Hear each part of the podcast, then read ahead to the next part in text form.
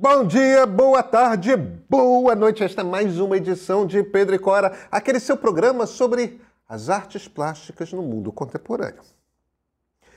Pedro e Cora, como você sabe, sempre toda terça-feira, toda quinta-feira, no YouTube do Meio ou então na sua plataforma favorita de podcast. Eu sou Pedro Dória. Ao meu lado está a minha amicíssima Cora Juana. E as artes plásticas no mundo contemporâneo, é, é, é isso, Cora? É. É. É isso. Mas o mundo contemporâneo é meio estranho. O mundo contemporâneo é muito esquisito e nem sempre é fácil de entender. Não, não é. A gente traz aqui Mônica Risoli. Ela é um dos nomes mais importantes na arte gerativa. Você já ouviu falar de arte gerativa? A Mônica é brasileira, sabe tudo disso e a arte está mudando, artes visuais estão mudando muito mais do que vocês imaginam. Eu, se fosse você, venha com a gente.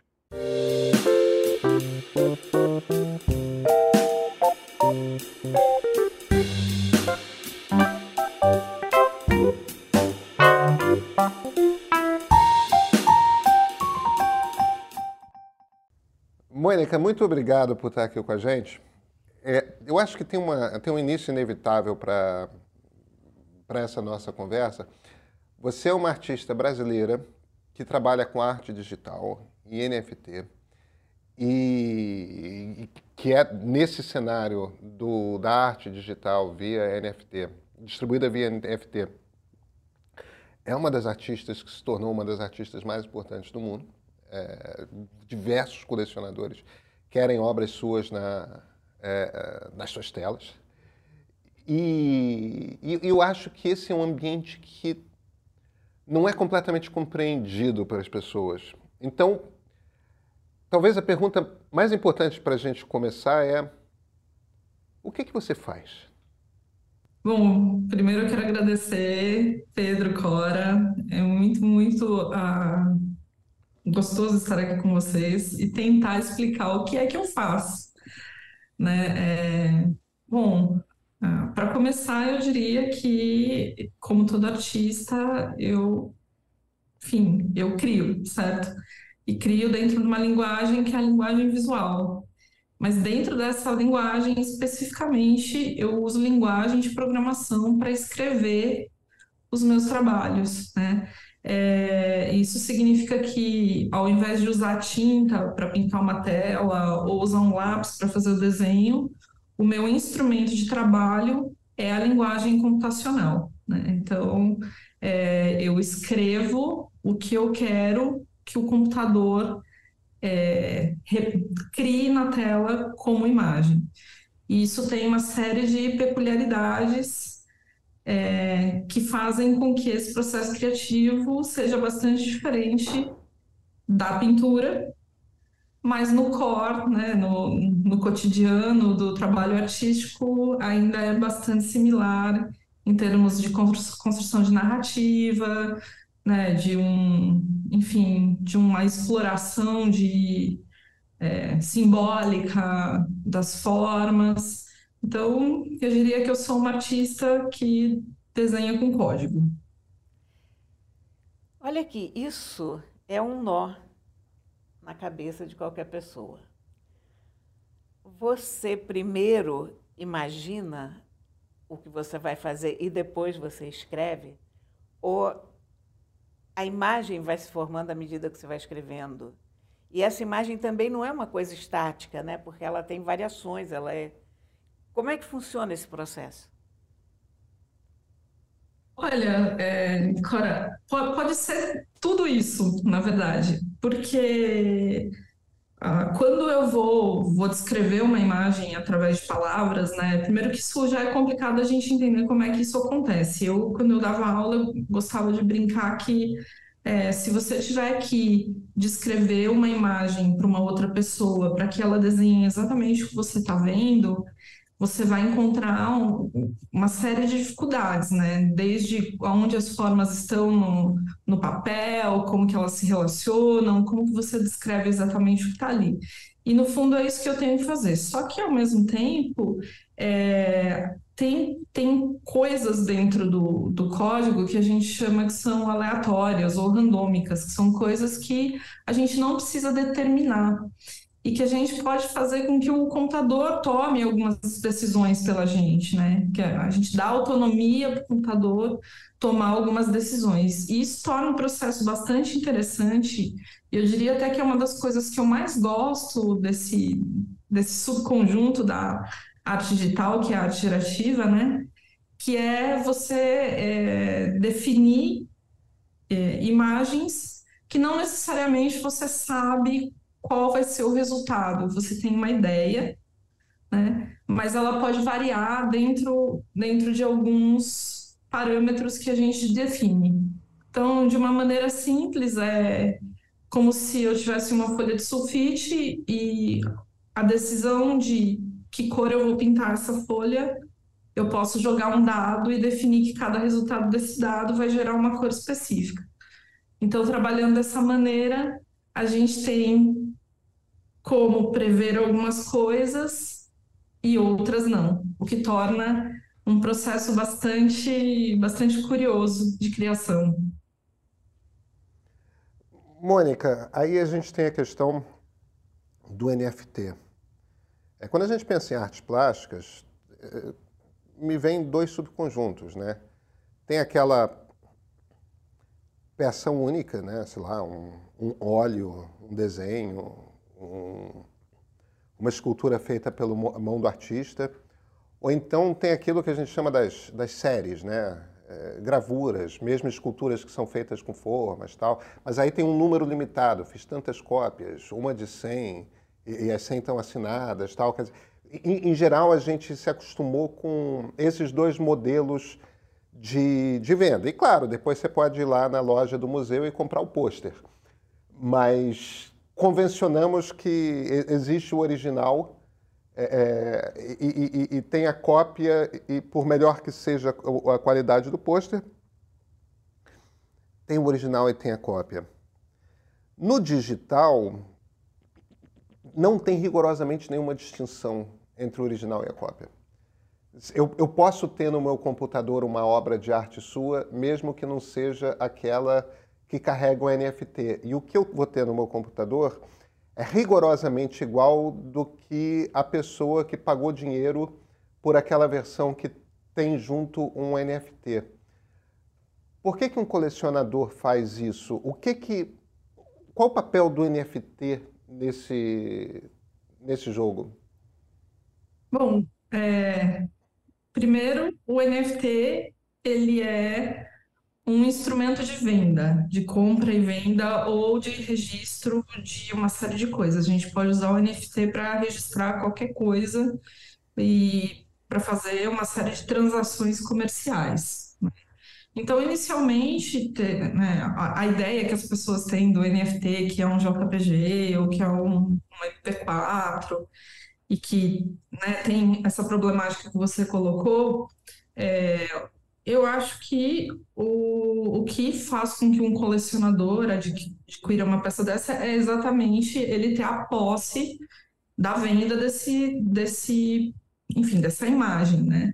Porque eu posso ter no meu computador, mas eu não posso comercializar isso se eu não tenho registro desse, desse trabalho. Então tem uma questão aí que é bastante comercial, né? Bastante econômica, e, mas tem uma coisa que eu acho curiosa nesse, nesse processo também, que é, se, no meu caso, eu também coleciono, né? Eu também compro, e não só NFT, mas, enfim, trabalho de vários, vários outros, de vários meios. Mas, para mim, por exemplo, se quanto mais um trabalho que eu tenho, é, ele é distribuído, quanto, quanto mais gente tem esse trabalho nos seus computadores, maior é a chance de que essa imagem sobreviva ao longo do tempo, né? Então, isso faz com que a imagem que eu tenho valorize, que é um, um pensamento um pouco contrário desse original da pintura que a gente tem, mas ao mesmo tempo não é contraditório, né? Porque se a Mona Lisa não fosse tão reproduzida, será que ela teria tanto valor? Né? Então, eu acho que dá para a gente aplicar uma lógica parecida também. E é um pouco, deixa eu. A, a impressão. Tem uma coisa, Mônica, que é importantíssima a gente trazer aqui, até porque, para as pessoas entenderem exatamente quais são os vieses aqui. Você é mulher do Tony. Tony é diretor de arte do meio, é, é, é meu amigo, é nosso amigo. E, então, não é à toa que a gente também está tendo, é, tendo essa conversa. E o seu marido, uma vez, me explicou a coisa como tem um pouco da ideia de, de colecionar um autógrafo. É, é, tem uma, é, é uma coisa um pouco do, do colecionável. Sempre existiu o colecionável na, é, isso vale para a ideia da, sei lá, da, da, figurinha do jogador da seleção brasileira do álbum de 1958, uhum. né? É aquela coisa do...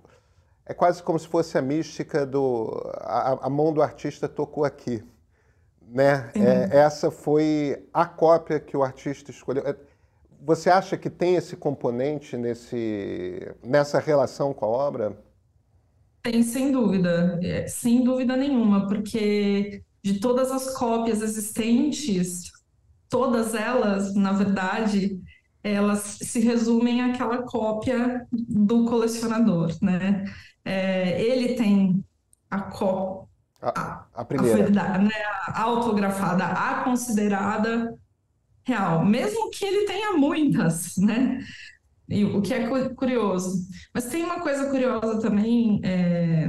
e aí, gente, se eu não estiver sendo muito clara, vocês me avisem, porque eu tenho o hábito de falar algumas palavras e tal, e, e, que são do meu universo, mas nem sempre são muito, muito claras, né? É... tem uma coisa interessante da arte gerativa em relação a NFT, que é muito específico e é diferente, por exemplo, de quando eu vendo uma, um JPG ou um MP4 e que foi com o, o que fez com que a plataforma Artblocks em 2021 estourasse, fizesse muito sucesso e alavancasse os artistas gerativos é, novamente, porque todo mundo fala que é uma segunda onda da arte gerativa, que a gente está vivendo, uma espécie de rena renascença da arte gerativa, eu quero você concorde ou não com esse termo, né? Porque é o seguinte, o, a, a arte de código, a arte gerativa que vai dentro do NFT, ela só existe quando o contrato é efetuado, porque o NFT ele é um contrato, né? É, e um contrato ele tem um número. Se você vai no cartório e você registra algo, esse registro ele tem um número único que nunca mais vai ser repetido. E é isso exatamente igual no NFT. E o que acontece é que esse número único do registro do contrato, se vocês lembrarem lá atrás que falei que no meu processo de criação tem coisas que eu não defino, são definidas pelo computador, o que a gente faz é que este número do contrato é o fator externo que determina alguns resultados dentro da imagem. Então, nesse caso específico, a imagem não existiria sem a existência do contrato. Né? Talvez para deixar isso é, um pouco mais claro, eu vi que você está querendo me perguntar uma coisa, mas tem um artista, o Saul Lewitt, que é um artista americano conceitual que não trabalhava com computador, e o que ele vendia era um contrato dizendo como a obra devia ser executada. A pessoa comprava esse contrato e resultado final da obra ia depender de como ela executasse aquela instrução. Então, tem um exemplo que é, por exemplo, é, pegue uma parede e faça uma linha reta entre todos os vértices dessa parede. Então, se eu executar isso na minha casa, vai ser diferente se eu executar isso dentro de um museu. Vai ser diferente se eu executar isso num, em qualquer outro lugar, porque o lugar é o fator externo que determina algo, né? E é um pouco essa mesma brincadeira. No caso da arte gerativa ligada ao NFT, o número do registro é quem vai determinar algumas características da obra. Cora, desculpa, desculpa fazer a segunda follow-up. É, é, é, me, me, me, me, perdoe. Estou é, envergonhado aqui porque as pessoas vão achar que eu estou atropelando você por completo. Mas, mas é para. É, é, que talvez as pessoas não estejam entendendo que, que as suas obras são animadas, no sentido de que as cores vão mudando, a imagem vai se transformando de acordo com, é, com determinadas condições que são dadas pelo ambiente ali dentro do computador. Então, o que você está falando é que determinadas reações da obra só acontecem porque aquela em particular, aquele código em particular está atrelado ao contrato que o, que o colecionador comprou.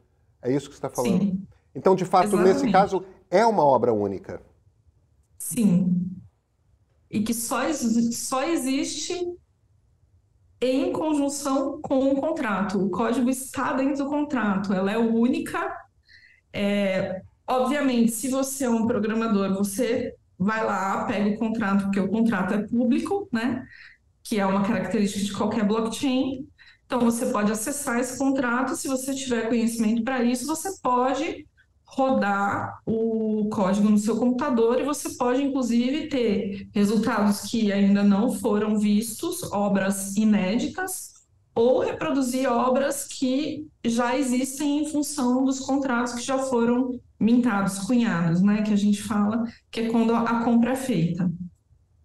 Mas, obviamente, que isso não te dá de novo a posse da, daquela imagem, né? Então, é confuso. Não, eu tô, eu tô incrivelmente entendendo tudo. Eu vou voltar para a arte gerativa, é assim que se diz? Bom, há controvérsias, mas Quais são as outras opções? Seria generativa, talvez, né? Ah, tá. Sim. Porque eu acho que, olha, isso é um conceito que se a gente explicasse para as pessoas em novembro do ano passado, as pessoas teriam a maior dificuldade em entender. Aliás, nós mesmos teríamos a maior dificuldade em entender. Mas desde que começou essa explosão da inteligência artificial, todo mundo se familiarizou muito com o conceito de descrever alguma coisa para conseguir outra.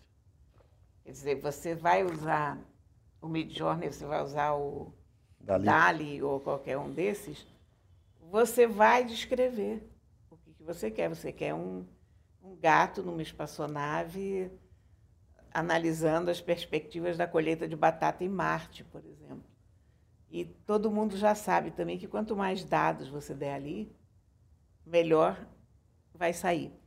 O que você faz é um pouco parecido com isso, mas não é isso, né? Uma outra é uma diferença entre você escrever um prompt e Sim, escrever o próprio código. Você né? escreveu o código. Porque, porque, na verdade, quando a gente está dando um prompt, é, tem um código lá que o, o, quem está escrevendo não, não, não sabe o código que está por trás e não está necessariamente é, manipulando este código, né? Então, no meu caso, é um pouco diferente porque eu escrevo o software, eu escrevo o programa, um programa que gera tipos específicos de imagem, né? É, mas, obviamente, que o que está por trás desses programas de inteligência artificial também é um software, né? Com a diferença que não foi o usuário necessariamente que escreveu, é uma interface que facilita um pouco esse processo, digamos assim, né? É, mas tem uma coisa curiosa que se falou, Cora, que é um termo que o ano passado talvez as pessoas tivessem dificuldade de compreender, né? Mas, curiosamente, é um, é um termo da década de 60 e que no Brasil, é, eu, se, eu, se eu não estou errada, foi no início da década de 70, o Haroldo de Campos organizou uma tradução de alguns textos do Max Benz, que é um, um enfim, um cientista francês, e ele organizou essa tradução e um dos textos era a estética, a estética gerativa, que é um texto seminal nesse, né, so, sobre esse tipo de produção artística. Então, os concretos no Brasil, muitos já lidavam com isso. o Valdemar Cordeiro, né, no, acho que em 69, ele junto com o Moscati na USP, faz o primeiro programa computacional né, feito por um artista no Brasil, dentro de uma instituição, já trabalhando com esses conceitos. Então, é, tudo isso não é recente, né? Obviamente que esse boom do NFT, o NFT, ele permitiu é, que a gente comercializasse arte digital, mas eu diria que tem um outro dado interessante também aí que faz com que a gente esteja mais aberto a compreender esses conceitos, é que hoje é muito mais fácil ter um computador, né? Todo mundo tem acesso a um celular, a um laptop, a um desktop, sendo que a enfim, na década de 60, 70, 80, né, quem tinha acesso a, a esses equipamentos? Quase ninguém. Então, eu acho que tu, tudo isso culmina nessa facilidade que a gente está tendo hoje de compreender é, certos conceitos que, que, apesar de antigos, não eram muito palatáveis, né? Mônica, como é que você foi parar como uma artista digital, como alguém nesse universo da arte gerativa, é, você veio pelo mundo da computação ou você veio pelo mundo das artes plásticas? Ou, ou ambos, é. talvez? Pô, eu ainda pinto e ainda desenho, né? Eu comecei pintando. Minha formação é em artes plásticas. É, eu estudei na Unesp, em São Paulo. Depois de trabalhar em muitos, muitos espaços culturais, exposições, eu resolvi que eu tinha que sair do Brasil e estudar um pouco mais, então eu fui para a Alemanha estudar na, na Universidade de Kassel. E quando eu estava lá na Alemanha, eu, enfim, no, no, Brasil eu tinha um ateliê onde eu conseguia pintar em larga escala tal, e de repente eu estava morando num apartamento bem pequenininho, é, o material era caro para mim na época, mas eu tinha lá um computadorzinho, um laptop, e eu queria muito continuar desenhando. Então eu olhei para o laptop e falei, ah, e o que, que eu faço com isso agora, né? Como é que eu posso desenhar? E, e, e aí eu comecei a desenhar umas paisagens assim no computador, mas estava muito feliz porque eu tive um choque cultural muito grande, sabe? Eu achei que eu ia para a Alemanha e e eu senti muita diferença. E eu senti a diferença de tudo. E eu comecei a pensar, nossa, é, é, é tão curioso como a nossa percepção da, da, da, cidade, do espaço, né? Ela muda dependendo do nosso background cultural, de onde a gente vem. E eu me perguntei, será possível fazer um desenho que reflita isso, que seja diferente? para cada pessoa que olha para essa imagem, que essa imagem mude de acordo com o espectador. E eu comecei a pesquisar e descobri o, o Processing, que é uma linguagem de programação, foi criada em 2001 no MIT, tá? pelo Benfry e o Casey Hoje é uma das maiores linguagens de programação usada por artistas e designers. Né? Ela foi desenvolvida para isso. E eu descobri isso e fiquei olhando para isso durante quatro meses sem entender como é que eu usava aquilo. E depois de quatro meses eu consegui desenhar uma bolinha que se mexia na tela. E parece bobagem, mas foi um dos grandes feitos da minha vida conseguir fazer um círculo que se movia. E aí, desde então, eu venho perseguindo essa ideia de construir paisagens que, é, que sejam diferentes que, que tenham múltiplas é, possibilidades de representação, né? Eu, esse tema do, da natureza é muito recorrente no meu trabalho, mas foi, foi nesse momento. E, então, eu sou totalmente é, autodidata. Né? Eu fui conhecer o primeiro programador na minha vida em 2016, quando eu voltei para o Brasil. E foi quando eu conheci o Alexandre Vilares, e a gente começou a fazer um evento no Garoha Club, no Garoha Club lá em São Paulo, né? E aí eu conheci o Luciano Ramalho, enfim, conheci uma série de outras pessoas.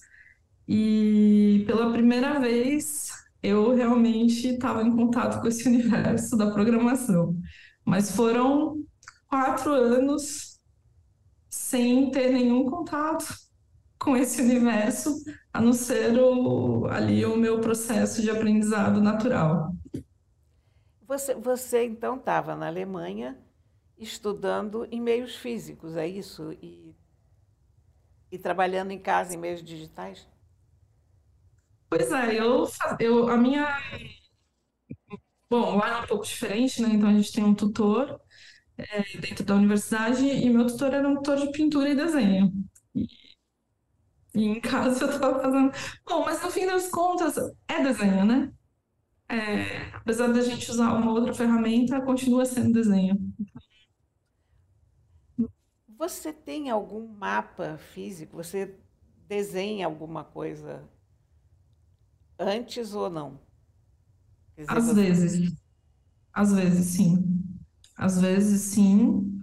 É, principalmente é, coisas que vão ser.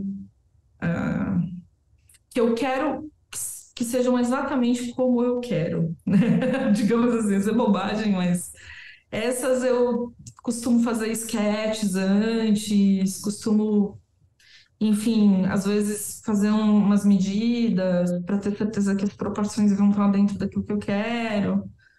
E, mas, mas depende muito, depende muito, varia de trabalho para trabalho. Quanto, eh, pergunta, pergunta tola talvez, mas é, quanto tempo demora eh, para que uma obra nasça a partir da ideia dela? Como é, como é que é o seu processo Olha, de criação? Pedro, hoje, tá? É, em torno de uns quatro, cinco meses. Tá? Isso porque atualmente eu trabalho com. Eu tenho uma equipe, né, que trabalha comigo. Eu, tenho, eu trabalho junto com o, o Rodrigo, que é um cientista da computação aí do Brasil, trabalha diretamente comigo. Eu, meu irmão presta consultoria e ele é da área de biologia. E a gente já tem uma série de ferramentas pré-prontas que permitem com que a gente consiga, em três, quatro meses, terminar um trabalho. Porque tem algumas coisas que a gente não pensa, né? Então, é, eu vou fazer uma imagem, aonde essa imagem vai ser mostrada, né? Ela tem que se adequar a qualquer display. Então, eu tenho que ter algo que garanta que a minha imagem ela vai é, aumentar de acordo se a TV for grande, ela tem que ser grande. Se ela estiver no celular, ela tem que ficar pequena. Ela tem que manter, manter a resolução. Ela tem uma série de coisas técnicas que eu tenho que garantir, além da própria produção da imagem, né? Então, tudo isso é um tempo grande de desenvolvimento. E se tiver alguma coisa específica, como eu desenvolvi recentemente o Faulkner Pass de uma newsletter muito legal, que é a Dirt Magazine, e eles estão vendendo, as, enfim, as inscrições, elas são vendidas via NFT, é, como uma espécie de um pioneiro deles.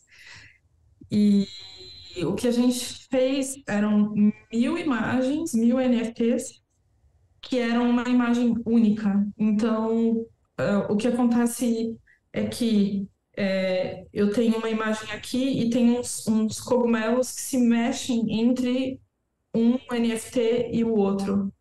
Então eu tinha que garantir que mil imagens fossem sincronizadas e elas também têm uma mudança de cor do céu, né? Uma coisa assim. Então, nesses casos aí leva bem mais tempo, porque tem uma questão de desenvolver mesmo a tecnologia para para garantir que isso aconteça. Você tem algum tipo de controle sobre a mídia em que aquilo, a mídia não, sobre o, o display em que a arte vai ser exibida ou a partir do momento que você fez aquele NFT, seja o que Deus quiser? Não, não, não dá para ter controle nenhum. É, tem a, a, alguns artistas que até tentam via contrato, né? Então vende com instruções de, enfim, de, de como exibir, mas não, a gente não tem muito controle. Eu fiquei chocada um dia que eu entrei no Twitter e tinha lá uma foto do, de um trabalho meu sendo exibido no prédio da Nasdaq em Nova York, né? Pegando o prédio inteiro e eu nem sabia que, que aquilo estava acontecendo, assim. Então foi um choque de de repente o display ser um prédio inteiro, né? E isso também é muito legal da imagem digital, é, não, não uma imagem como um JPG, porque a gente sabe que o JPG ele perde resolução, né, depois de um tempo de ampliação, mas quando a gente está falando de arte gerativa, é, enfim, que, que tem algo, eu não vou falar, enfim, eu vou começar a falar um monte de palavra técnica que não importa, mas o fato é que ela é escalável, então você pode ter, ter isso, né? Ter esses tipos de exibição que são totalmente. Bom, e alguns dias depois disso, um colecionador me mandou uma foto que ele tinha mandado imprimir um tecido com o trabalho e fez uma camisa. Então. então, digamos que.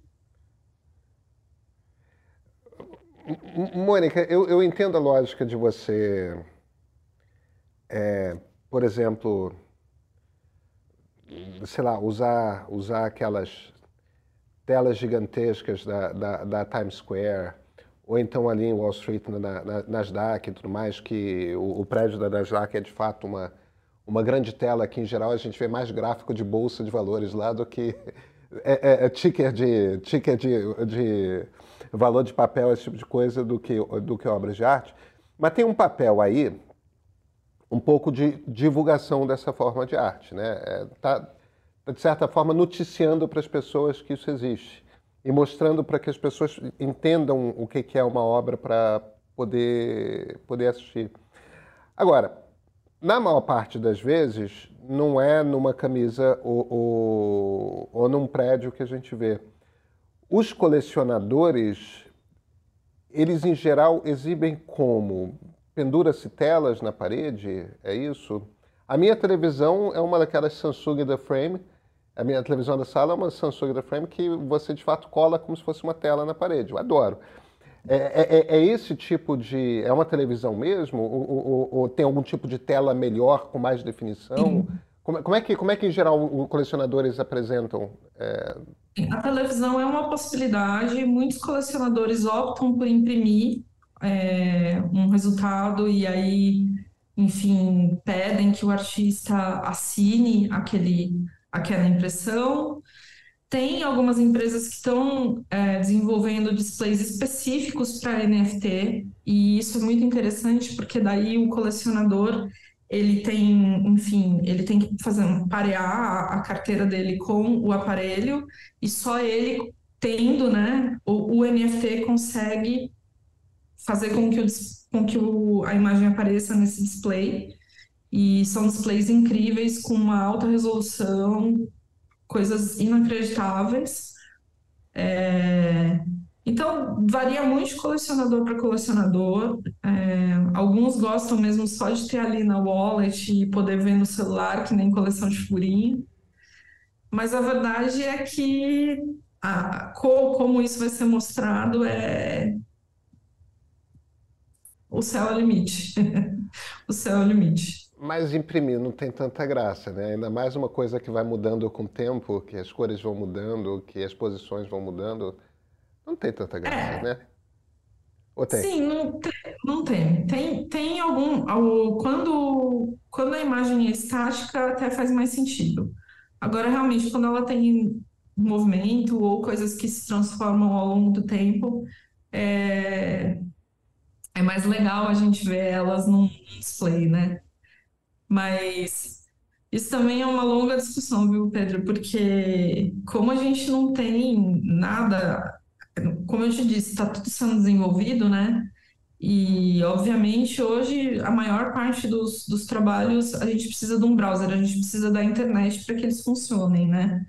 Então, é, E quem, quem usa internet sabe que às vezes a gente está usando um navegador e uma coisa abre, no outro navegador não abre, no celular funciona, no, no outro negócio não funciona, e não é diferente com a obra de arte, né? Então, eu acho que a tendência, pelo menos eu como artista tenho pensado muito nisso, que é começar a desenvolver soluções onde o código ele já, já venha com o hardware e que eu possa ter certeza que dentro desse, desse hardware, né, desse, vai um sistema operacional que garante que aquele trabalho vai continuar funcionando durante um bom tempo, é, enfim, independente das mudanças que aconteçam que fogem do nosso controle, né? A gente não tem controle quando o navegador faz update, mas se eu tenho lá todo o sistema operacional já encapsulado dentro de um hardware que eu entrego para o colecionador, isso não vai ser afetado, né? Então, isso eu acho que é um próximo passo. E, e pensar sobre isso é muito, muito legal, porque a gente fala muito da obra digital em oposição à obra física, né? Quando na verdade o digital não existe sem o físico. A gente precisa né, desse display, a gente precisa dessa materialidade para que a imagem seja formada, né? É, sem isso, o que a gente tem é só um bando de palavras que nenhum ser humano consegue ler e interpretar, e muito menos imaginar o que está desenhado ali, né? Então... Agora, Mônica, assim você completa o ciclo, né? E você volta para a obra única. Sim. Aí sim você volta para a obra única. Não, e, e volta para aquela noção que a gente tem que o analógico é perpétuo, né? Ou quase, porque eu justamente eu escrevo essa semana sobre um livro de poesia que entre outras coisas faz referência a uns poemas da Safo que viveu há 2.600 anos e a capa tem uh, uma foto de pergaminhos que foram encontrados com vestígios desses poemas. Será que a nossa arte digital vai existir daqui a 2.600 anos? Essa é a pergunta de um milhão de dólares, né?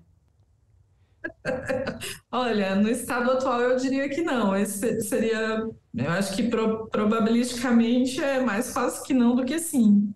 Mas isso não significa que não, né, nos próximos anos não se desenvolvam formas de fazer com que a durabilidade aumente né? E que não, não essa ideia que a gente fala sempre, né, da obsolescência, que não afete tanto tanto certos sistemas. A gente vê, por exemplo, é, isso já acontece, né, no universo da arte.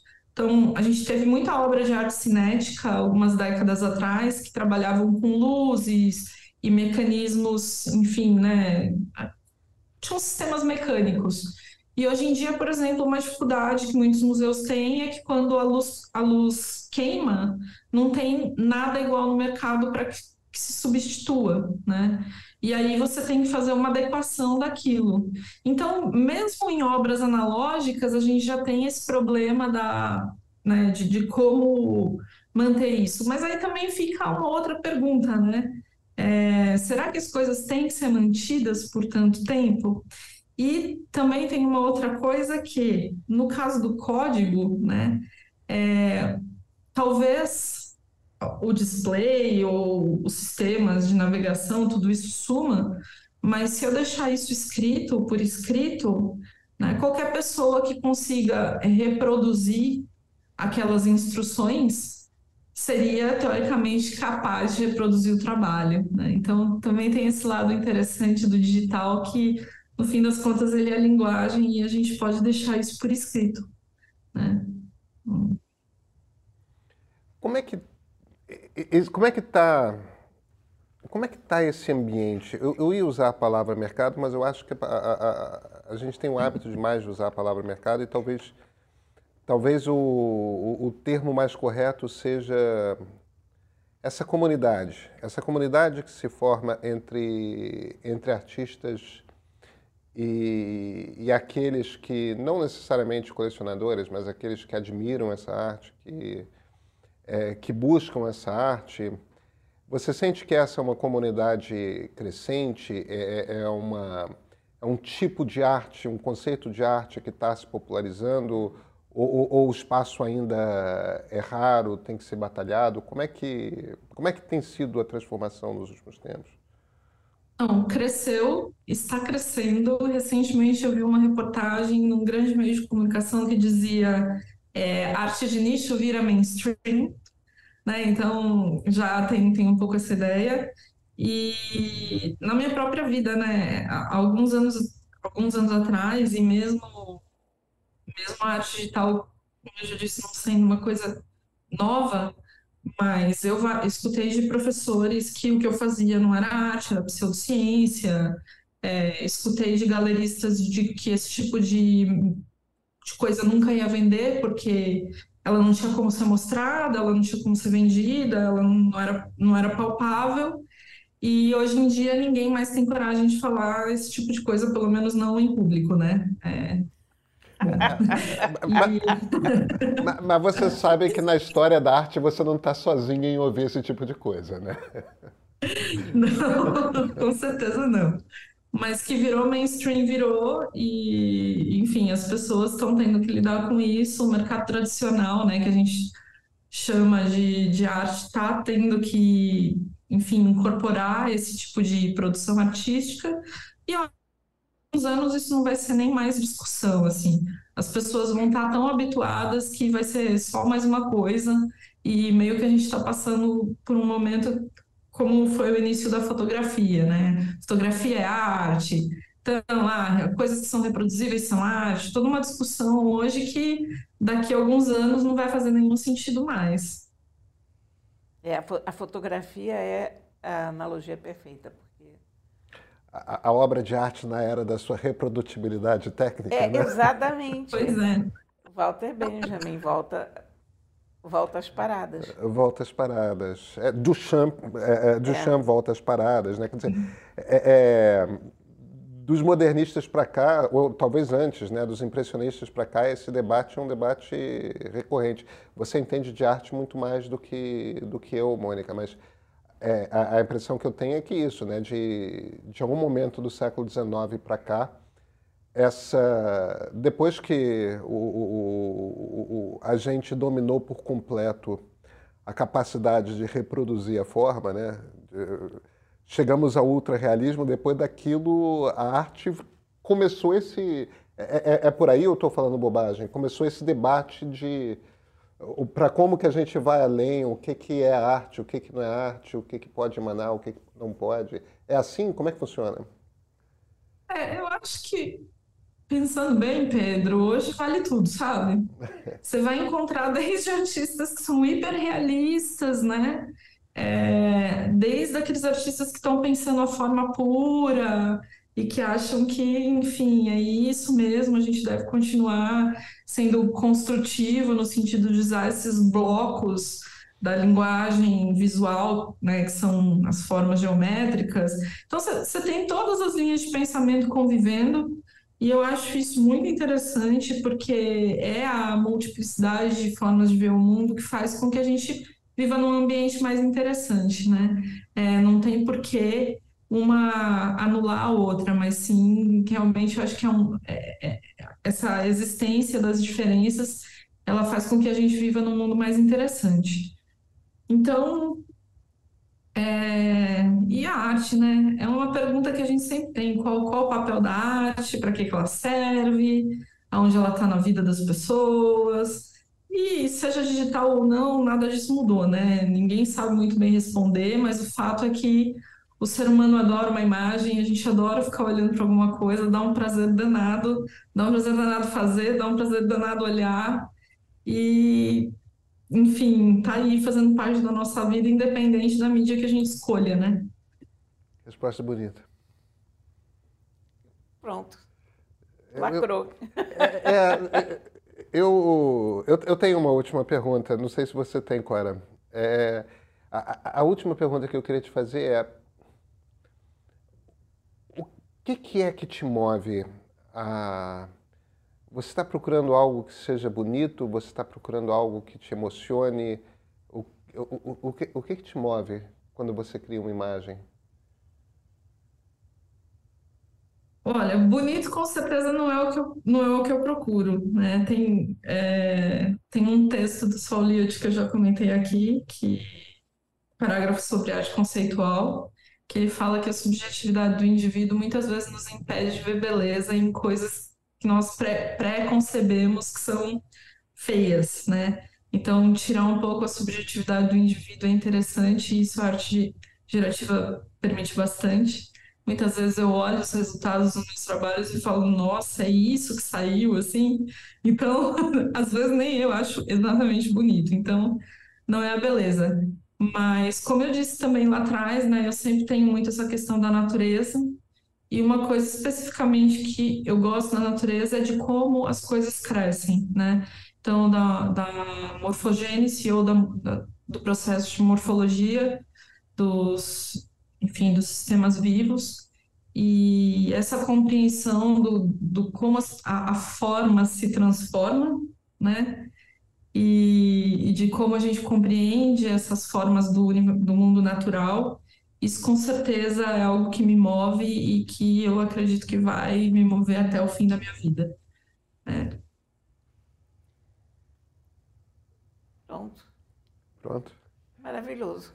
Mônica, super obrigado pelo seu tempo. As pessoas não sabem, mas eu me atrasei demais para o início da conversa. Você foi incrivelmente paciente. Eu te peço desculpas por isso.